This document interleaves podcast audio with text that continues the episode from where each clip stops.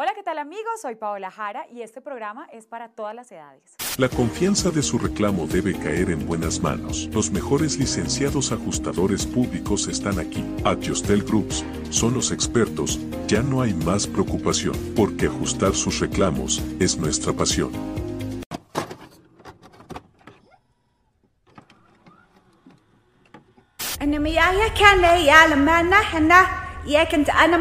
Expando mi corazón.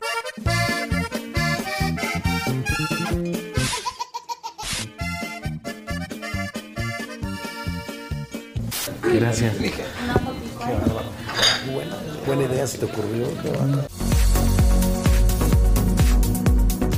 Hola, soy Mr. Julián y espero que estén bien. Les agradezco por sus comentarios y el apoyo a esta nueva propuesta de contenido. Para esta entrega viajaremos al país de la águila real y de la hermosura de la Dalia. El águila real es un símbolo nacional mexicano desde que Porfirio Díaz decreta darle protagonismo en 1892. La dalia fue declarada como flor nacional en 1963. Era conocida por los aztecas por sus cualidades medicinales y gastronómicas. Y conoceremos a la agrupación mexicana más exitosa de los últimos 50 años. Bienvenidos a este canal donde nos gusta escuchar anécdotas de gente exitosa.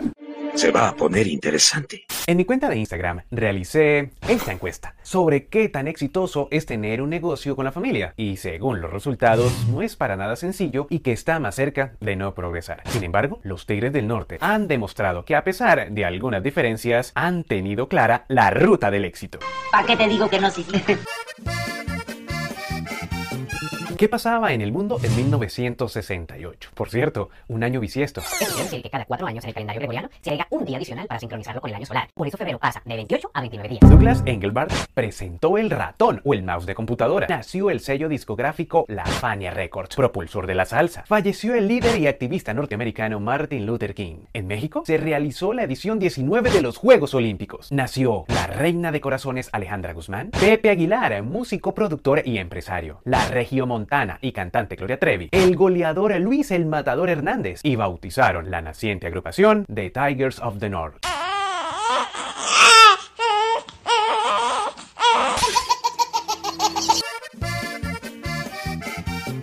Rosa Morada es una localidad situada en el municipio de Mocorit, una pequeña población que se ubica en la región noroeste del estado de Sinaloa, México. Posee una diversidad de selva baja, sabana tropical, montañosa y tierras agrícolas, donde crecieron las familias Hernández y Angulo.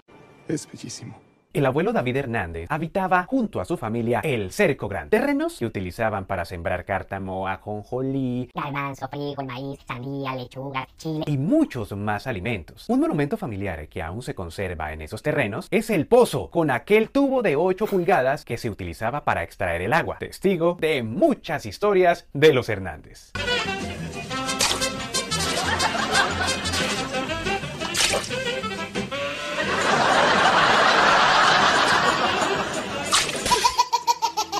Guadalupe Eduardo Hernández y Consuelo Angulo unieron sus vidas para formar una familia sencilla y trabajadora del campo. Jorge Olegario, su primogénito, ayudaba desde muy niño con las responsabilidades de la casa. Su padre le decía que fuera ingeniero agrónomo para que liderara parte del negocio familiar. Sin embargo, a él no le llamaba mucho la atención. En total fueron 11 hijos de la familia mocoritense. Hernán, uno de los siete hombres, le llevaba a su padre la comida mientras don Eduardo trabajaba. Todos los hijos tenían tareas como ayudar a ordeñar vacas, cortar para el bledo a los marranos, ayudar a sembrar, recoger la cosecha, vender. Bueno, las responsabilidades de un rancho. Esto se va a controlar. Por su parte, Oscar, primo de Jorge, Raúl y Hernán, viene de una familia numerosa, de 19 hijos, 3 hombres y 16 mujeres. Su padre lo llevó a trabajar en un campo tomatero y lamentablemente tuvo que superar el temprano fallecimiento de su madre. Juventino, hermano mayor, dedicaba el tiempo a la carpintería y quiso que el pequeño Oscar también siguiera sus pasos. ¡Ya nos exhibiste! Jorge sentía que por sus venas corría la música. Y es como Don Juve, hermano mayor de Oscar, le enseñó sus primeras notas musicales. Al entrar a estudiar a la secundaria, combinaba sus clases con una agrupación para generar ingresos extra y así ayudar a su familia. Pero pongámonos en contexto y veamos un poco de historia.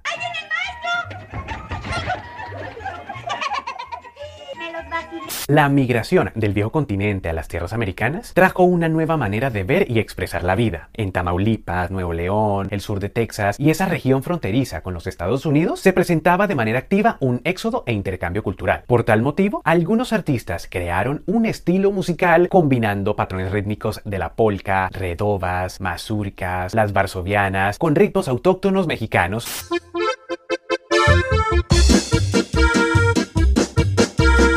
Narrando leyendas, historias y tragedias que recreaban la vida del rancho. Así que grupos de dos a tres personas interpretaban con el tololoche, el bajo sexto y el acordeón el inicio de la música norteña. Hoy no maldigo a mi suerte, hoy no maldigo tu amor. Son muchos los nombres que ayudaron a escribir esta historia, pero hay que reconocerle al señor Antonio Tanguma, considerado el rey del acordeón, a Pedro Ayala y a los Alegres de Terán como pioneros de la música norteña. Regresando a nuestro protagonista, la falta de compromiso hizo que la agrupación no progresara. Así que Jorge convence a su primo Oscar y a sus hermanos Raúl y Hernán a realizar esos recorridos musicales buscando un dinero extra. La disciplina empezó a ser pilar fundamental en la nueva agrupación de chamacos, aún sin nombre. Y ya en Los Mochis, a finales de los años 60, tuvieron un espacio radial de 10 a 11 de la noche donde cantaban en vivo. Fue la vitrina de exposición para que los contrataran en serenatas y actividades culturales donde empezaron a ganar más dinero. mí, mí, mí, La agrupación se consolidaba más, así que con los ingresos compraron la Pichihuila, una camioneta negra con blanco para trasladarse a los eventos acompañados del papá de Oscar. Ya se vestían de camisa blanca, pantalón y corbata de color negro. En algunas oportunidades fueron confundidos con los meseros de los bares, pero aún no tenían nombre. Les llegaron a decir los norteños de Chihuahua, porque usaban camisa de cuadros con barbitas, botas y sombrero. Sin embargo, una noticia no tan buena centraba la atención de la familia Hernández Angulo. Don Eduardo tuvo problemas en la espina dorsal y la operación tenía un costo de 100 mil pesos mexicanos de la época, una cantidad muy alta para los Hernández. Así que debían hacer un esfuerzo doble, por lo que en 1968 al señor Leonides Márquez se le ocurrió una idea. Sé que estás disfrutando la historia de los Tigres del Norte y si eres un visitante nuevo en este canal, te invito a suscribirte, activa las notificaciones y deja tu like o un dislike para que seas de los primeros en disfrutar de nuestro contenido. Te recomiendo que no parpadees porque es aquí donde del video se pone interesante.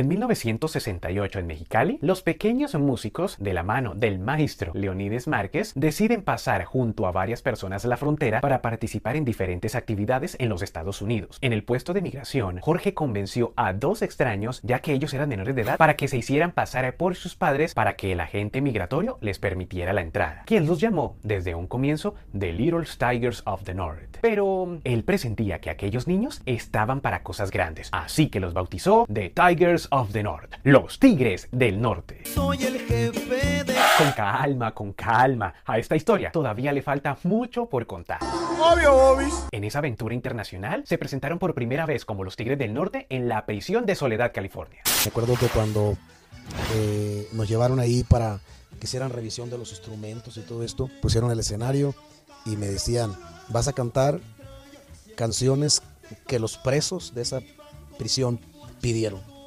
canciones mexicanas y nos dieron una lista de canciones y bueno, y todo el elenco que íbamos, cada quien nos dieron unas canciones que teníamos que cantar y nosotros las únicas que nos sabíamos pues eran las que interpretábamos ahí en el, pueblo, ¿no? Así es que fue algo maravilloso para nosotros y de ahí empezamos a decir, esto es, este es un, sueño que, que no, no esperábamos vivirlo.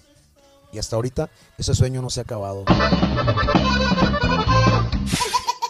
Sin embargo, los pequeños artistas no pudieron regresar a México con el grupo de viajeros. Se encontraban en San José, California, desamparados e indocumentados, gracias al promotor Manuel Morales y a la señora Úrsula, que los ubicaron en una habitación para que se hospedaran y empezaran a ganar algo de dinero. Pasaron muchos sustos con los agentes migratorios. Trabajaban de día y en la noche se recorrían los distintos bares de la ciudad. Nosotros cantábamos por canción, íbamos a los restaurantes, no nos dejaban entrar a los, a los clubs o lugares y nuestra música era muy folclórica y cantábamos por canción, nos pagaban, en ese, así se usaba antes, ¿no? También, y bueno, llegamos ahí y pues había necesidad de que de repente no, no teníamos la cuestión económica así bien definida, entonces en el día iba a trabajar. En aquella época, Jorge le enviaba cartas a mamá Consuelo diciendo que estaba trabajando en un colegio. Ella pensaba que era de profesor, pero mm, no.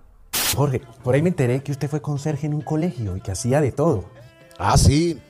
Eh, me tocó cuando llegué a Estados Unidos, eh, que llegamos todos nosotros. Conocí a, un- a una persona y me llevó a trabajar con él a, colegio, a un colegio que se llama eh, San José State College. Recuerdo cuando era joven y huí hacia una tierra de igualdad.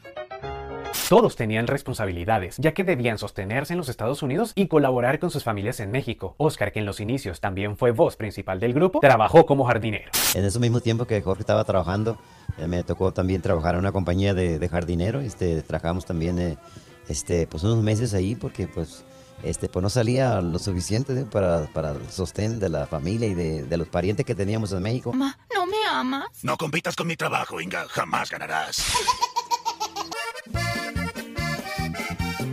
El tiempo pasaba y ya eran reconocidos en algunos lugares, pero aún no se consolidaban como agrupación. El sacrificio era bastante, hasta que la vida les presentó al británico Arthur Walker, el caminante. es como un pilar, ¿no? Es una persona que nunca en la vida vamos a olvidar porque fue el que descubrió a los Tigres del Norte, además fue el que descubrió el estilo de los Tigres del Norte porque antes de Arturo Walker nosotros siempre, Jorge y yo siempre cantábamos en dueto, siempre así se acostumbraba.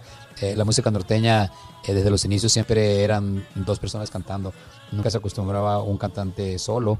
Este, y Art Walker eh, pues fue el, el innovador de ese estilo de los Tigres del Norte. Nos ha salvado, estamos agradecidos. Ellos sin hablar inglés, él sin hablar español y sin firmar un contrato, hicieron un equipo increíble. En ese año 68 grabaron su primer disco llamado Juanita la Traicionera. Pasaron cuatro trabajos discográficos más para que el éxito y el reconocimiento les tocara la puerta. Así que en 1973 presentan Contrabando y Traición, producción que contiene Camelia la Tejana. Y de ahí en adelante su historia se parte en dos.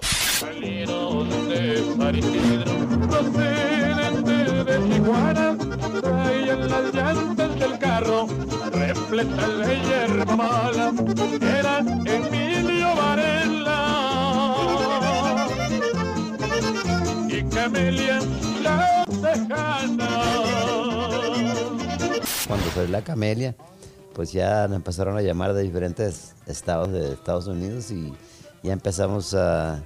Ya no podíamos pues hacer los dos trabajos porque pues, pues, llegábamos uh, los lunes y los martes, ya no podíamos trabajar en el trabajo y, no- y- y quisimos dedicarlo 100% a la música porque es lo que nos gustaba.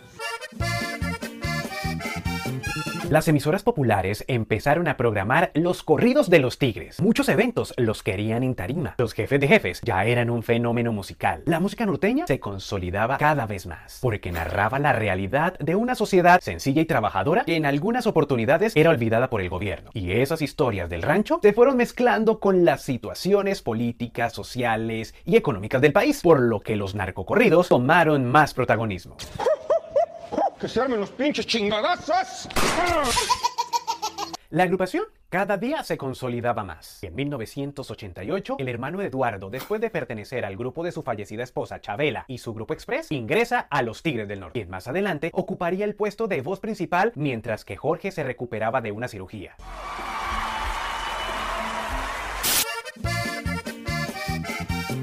Contar la realidad a muchas personas importantes no les cae de maravilla. Y es cuando los Tigres del Norte experimentan la censura, luego de interpretar la canción El Gato Félix del compositor sinaloense Enrique Franco.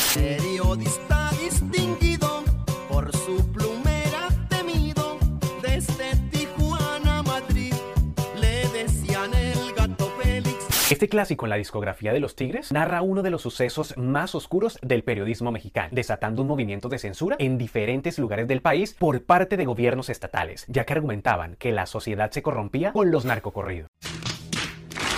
¡Ey! Error. Cuando algo se prohíbe, se consume más. Y el objetivo de esta música es dar testimonio y retratar una realidad que algunos desean tapar. La verdad, las cosas como son. Durante todo este recorrido, los integrantes de los Tigres del Norte han tenido que superar en muchos obstáculos, como el fallecimiento de su padre antes de una presentación y la prohibición del empresario para ausentarse e ir a despedirlo. La demanda del italiano, socio de Arthur Walker, por los derechos de las canciones y algo más. La inesperada muerte de su hermano Freddy en medio de una gira de conciertos. La decisión de retirarse de Raúl para iniciar su propio proyecto. Situaciones que han fortalecido su vínculo como grupo, pero más como familia. Y de aquí en adelante, ustedes ya conocen la historia.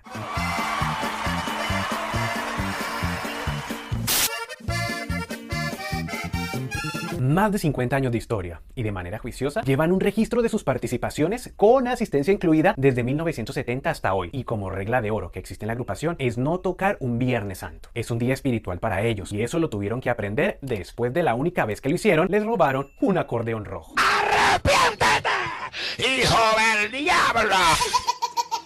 Más de 700 canciones hacen parte del repertorio de la agrupación más importante de la música regional mexicana. Y elegir cuáles son las mejores es un trabajo muy complicado. Así que esa tarea se la dejamos a ellos. A mí es eh, Quiero volar contigo porque fue la primera canción que grabé con los Tigres. Yo entré en el 96 a raíz de la cervecería de mi hermano Raúl y en el 97, 98 grabé esa canción que fue la primera canción que pues que yo interpreté ya con el grupo y, que pues es la que más conoce el público mía dentro del repertorio de los Tigres del Norte en todos los lugares donde nos presentamos me la piden y después cuando grabamos el Unplugged tuve la, la fortuna de que Andrés Calamaro la cantara conmigo. Quiero que me digas si me quieres, mi amor. ¿Sabían que Elvis cuando jovencito fue bien chilebolita? Y en una época vivió con Hernán en California. Cuando de pronto se desapareció, se voló de la casa rumbo a México con ayuda de su amigo René porque se enteró que su novia estaba esperando a Luis Daniel, su primogénito. Duró perdido dos a tres semanas hasta que su hermano Freddy lo trajo de una oreja porque su familia estaba bien preocupada, pero sobre todo muy enojada. Camina, Buffalo Bill.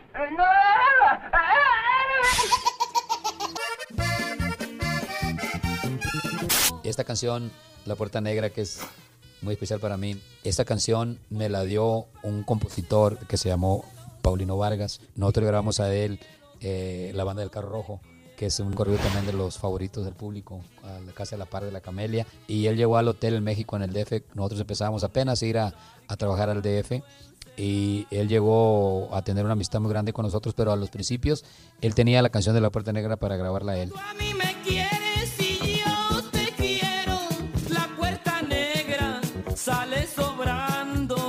¿Sabían que a Hernán, cuando era niño, su tío José le regaló un machete curvo para cortar la hierba? Y mientras este lo usaba, se cortó un dedo del pie izquierdo, dejando sangre por donde pasaba. Preocupó de una manera impresionante a la señora Consuelo, quien rápidamente atendió la emergencia diciendo También le aplicó pitaya y varios remedios caseros. Una cicatriz que Hernán nunca va a olvidar.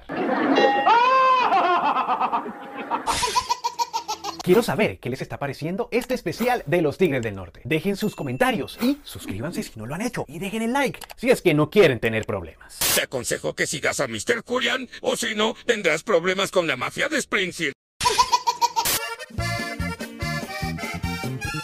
Una canción que me gusta mucho a mí que, que se llama Mi Pueblo Querido porque me trae muchos, muchos recuerdos muy bonitos cuando yo salí de mi pueblito en Sinaloa con una ilusión de, de poder ayudar a mis padres, a mis hermanos que había, dejado- que había dejado en Sinaloa. Y esa canción me llega cada vez que la canta Jorge y mi compadre Hernán, pues me llena de sentimiento. Yo ansío con todo mi ser Oscar, famoso por tener las patillas bien largas, las inolvidables polacas, tuvo que aguantar los lloriqueos y la molestia del pequeño Hernán después de que este extraviara 5 pesos del pago que le había dado Jorge después de una presentación, ya que pensaba que su primo los tenía guardados.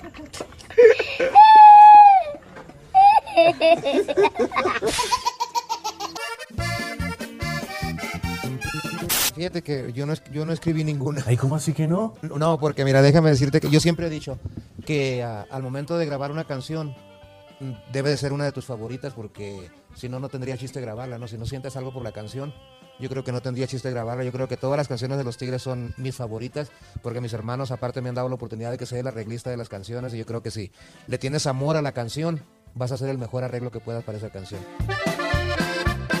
Es el consentido de mamá. Además tiene el mismo nombre del papá, Guadalupe Eduardo Hernández. La señora Consuelo le dice Lali o Lale de cariño y siempre que alguien habla con ella, pregunta por su hijo favorito antes que nada.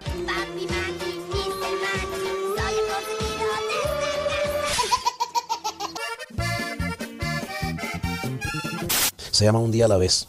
Y, y la hice favorita porque recordando todo lo que yo he pasado y, junto con mis hermanos en la carrera de nosotros y como persona, me recuerda esta canción porque nunca sabemos eh, qué va a pasar el siguiente día y cuál es el próximo, el próximo respiro si, si Dios me va a dar la oportunidad de seguir en este mundo.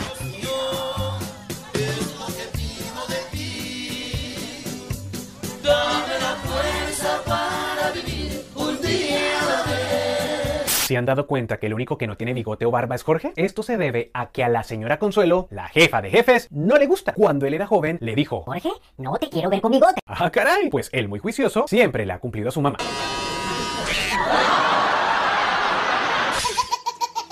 Lo que hace diferente a los Tigres del Norte eh, son sus letras. Estas eh, narrativas que son los corridos, que, que- que son historias tan profundas, que son una mirada profunda al, al corazón de su pueblo, es lo que hace diferente a los Tigres del Norte. Musicalmente hablando, cada uno de sus elementos es, es majestuoso. Cualquiera que haya ido a un concierto de los Tigres del Norte recuerda esa majestuosidad con la que se manejan y se desenvuelven a lo largo del escenario. Son de verdad unos verdaderos rockstars en el escenario. Son un referente de todo lo que está bien en el regional mexicano. El motivo por el que hago este video es para reconocerle a todas las personas que hicieron y hacen parte de la marca Los Tigres del Norte. Es hablar de una carrera impecable sin escándalos, una familia que ha dejado un legado en la historia de la música, múltiples galardones, películas, millones de personas en vivo, premios Grammy, estrella en el Paseo de la Fama, más de 50 producciones, más de 700 canciones. Son simplemente el resultado de que cuando estás bien rodeado y todos van por el mismo camino, los sueños sí se cumplen. Larga vida, Gracias uh, por permitirnos compartir este espacio con ustedes, donde la música nos libera y nos une, sin importar egos ni costumbres. Que se diviertan y que la pasen bonito. Gracias. Gracias. Ustedes son siempre nuestros jefes. Ustedes son nuestros jefes hoy y siempre. La confianza de su reclamo debe caer en buenas manos. Los mejores licenciados ajustadores públicos están aquí. Adjustel Groups son los expertos. Ya no hay más preocupación, porque ajustar sus reclamos es nuestra pasión. Sí, bueno, ¿quién tiene hambre?